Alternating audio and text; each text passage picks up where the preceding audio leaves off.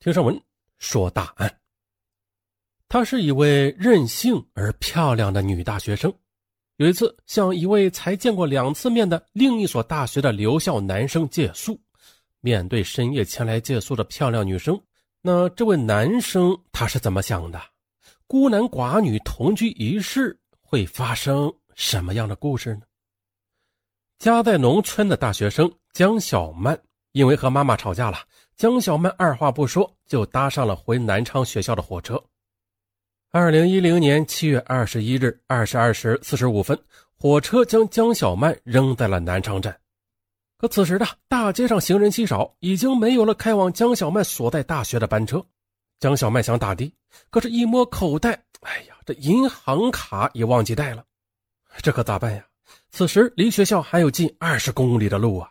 没有办法了，江小曼只好怀着一颗侥幸的心，给一个家在市区的女同学刘倩倩打电话。啊，看能不能上她家借宿。可刘倩倩却说：“我家今天来了个客人，不好住了。呃，不过呢，我介绍一个人，这个刘刚你认识吧？要是你不嫌他是男生啊，你可以跟他联系。嗯，他呢没有回家。”刘刚，江小曼不由得喜出望外啊！她想起来了，不就是那位斯斯文文的帅哥吗？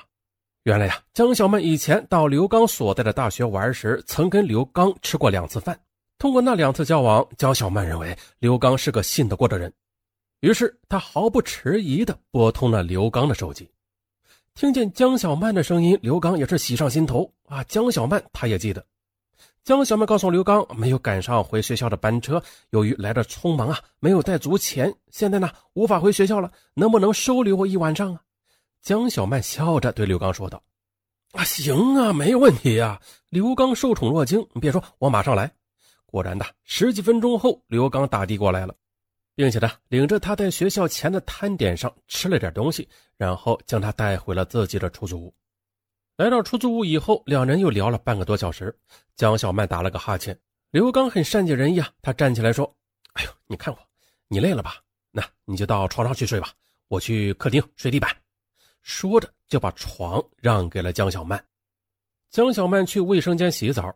可是啊，当她洗好澡准备换衣服时，却发现那真尴尬，自己走得急啊，忘记带内裤了。没有办法呀，只好穿着一件长裙出来了。这时，刘刚已经在地板上躺下了。江小曼从刘刚身旁走过时，甜甜的说了声晚安。刘刚呢，也说了声晚安，便目送他进房，关门关灯。江小曼关灯时，刘刚惊奇的发现啊，插在房门上的钥匙竟然没拿下来。同时啊，他也没听见他打开保险锁的声音。刘刚注视着那串银光闪闪的钥匙，心跳不已啊！因为太累了，江小曼一上床就睡着了。可客厅里的刘刚，他却翻来覆去的睡不着。哎呀，睡不着啊！翻个身，哎呀，还睡不着。刘刚望着房门上的钥匙出神，他心想：他为什么不将钥匙拿下来呀？不打开保险锁，既然他不介意我是男生，那我刚才干嘛不在房间的地板上睡呀？哎呀，那假如他真的是来投怀送抱的，而我这么傻乎乎的睡客厅的地板上，那岂不是太不解风情了吗？啊，对，这么想着，刘刚决定去房间试探一下。于是，刘刚便轻轻的推开了门。开门声一下子把江小曼给惊醒。哎，你干嘛呀？江小曼警觉的问。刘刚拉开了灯，朝床上看了一眼，便慌乱的说：“哦，嗯，客厅里太热了，我可不可以在房间的地板上睡呀？”江小曼本来就为刘刚睡地板过意不去，心想啊，如果不让他睡房间，那岂不是太过分了？啊，就说：“嗯，没关系，你想怎么睡都行。”刘刚便将房间的照明灯关了。然后打开了散发着淡红色光芒的装饰灯啊，再然后他在房间里的地板上躺下来。然而啊，睡在地板上的刘刚又开始胡思乱想起来。他估计江小曼今夜所谓的借宿，十有八九是投怀送抱。嗯，想到这里，他悄悄地爬上了床，在江小曼的小嘴上啄了一下。哎，江小曼翻了个身，他没说什么。刘刚似乎得到了鼓励啊，便试探的轻轻的搂住了她。搂了一会儿啊，刘刚的一双手便不安分起来。江小曼终于醒了，她突然坐起来：“嗯，你不是睡地板上吗？你怎么爬上床了？”“呃，地板太硬了。”“你不是说我怎么睡都行吗？”江小曼无话可说了。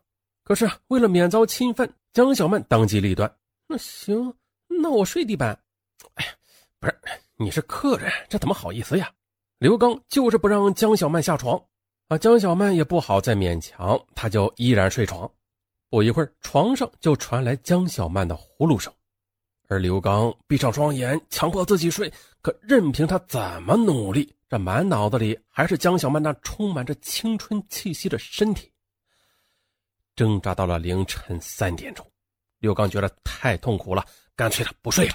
他洗了把冷水脸，让自己冷静冷静，然后打开电脑上网，以转移自己的注意力。但是啊，他的一双眼睛还是不听支配的往床上那么瞄，啊，这瞄来瞄去，突然的，刘刚发现江小曼竟然没没穿内裤。我了个乖乖！这一发现，刘刚便像是中了魔似的，浑身的血液直往脑门上涌。这不是在暗示我吗？刘刚他激动的、颤抖着爬上了床，期间呢还滚下来一次。哎呀，这没出息的！他爬上床之后，一把将江小曼抱在怀里，狂吻起来。而刘刚的再次侵犯，彻底的把江小曼弄醒了。他奋力的推开刘刚，生气的说：“不要你，你给我起来！刘刚，你这是干嘛呀？你给我起开！”而刘刚却说：“哎，这个床前明月啊，不是这个夜这么深呐，你先别绕。我就是看你没有穿内裤，我以为你在等我呢。殊不可耐。”江小曼声色俱厉的反抗着，她用手疯狂的抓着刘刚的脸，在他亲吻时，趁机将他的舌头给咬住了，疼的刘刚直叫。可叫了一会儿，江小曼担心将舌头咬下来，这才松开牙齿。而松开牙齿的同时，一脚你滚下去吧你啊！就将刘刚给踢下了床。哎呦，哎呀！可是过了一会儿。他望着地板上不停惨叫着、还吐着鲜血的刘刚，江小曼又于心不忍了。他倒了一杯凉水递给他：“刘刚，你是好人，你将好人做到底吧。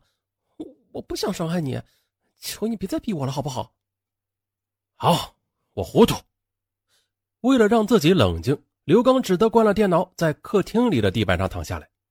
蒋小曼就赶紧的将房门关了啊，并且打上了保险锁。他觉得。刘刚本质不坏，只要他强硬点这刘刚是不可能得逞的啊！就决定等到天亮才离开。折腾了一晚上，两人都累了，不一会儿的都睡着了。第二天，江小曼一觉醒来已经是早晨七点了，她想洗把脸去学校啊，可是上卫生间时却无意中发现，嗯，这是啊，她发现了裙子上残留了刘刚的分泌物。刘刚，你这个混蛋！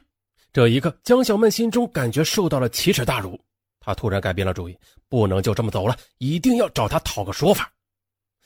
可当他发现刘刚还在熟睡中啊，又不忍心叫醒他，只好又躺在床上等他醒来。可没想到啊，等着等着，自己呃又睡着了。而刘刚醒来时，已经是上午九点。醒来之后，他感觉到脸上被江小曼抓伤的地方很疼啊！他坐起来，却看见窗外阳光灿烂啊！他认为江小曼已经走了，就想去床上把耽误了一夜的睡眠给补回来。可当他推开房门时，哎呀，这江小曼竟然还睡在他的床上！刘刚再一次失去了理智，刘刚欲行不轨。而突然醒来的江小曼大吃一惊，抬起脚便将刘刚又踢下了床。见刘刚在床下呻吟着，江小曼对他说：“我跟你说，我可是农村长大的，上百斤的谷子我都能举起来。”我，刘刚沮丧的说道：“老大，你走吧。啊啊，对了，我只求你不要把昨夜的事情说出去。”江小曼却说：“不行。”你侮辱了我，这事怎么办呀？嗯，不是你，你什么意思呀？你得向我赔偿精神损失费。哼，精神啊，行，来，怎么赔？你说，赔我一万元。一万！刘刚马上跳了起来。好啊，你啊，你真他妈能张开嘴呀？啊，那我不向你要住宿费，你你反倒向我要一万元？你他妈就是现代版的农夫和蛇呀！才不是呢！你强奸未遂，那你看，我现在裙子上还有你的分泌物呢。只要我报案，公安局马上会来抓你，说不定还会判你三年徒刑。啊，不是，不是你，嗯，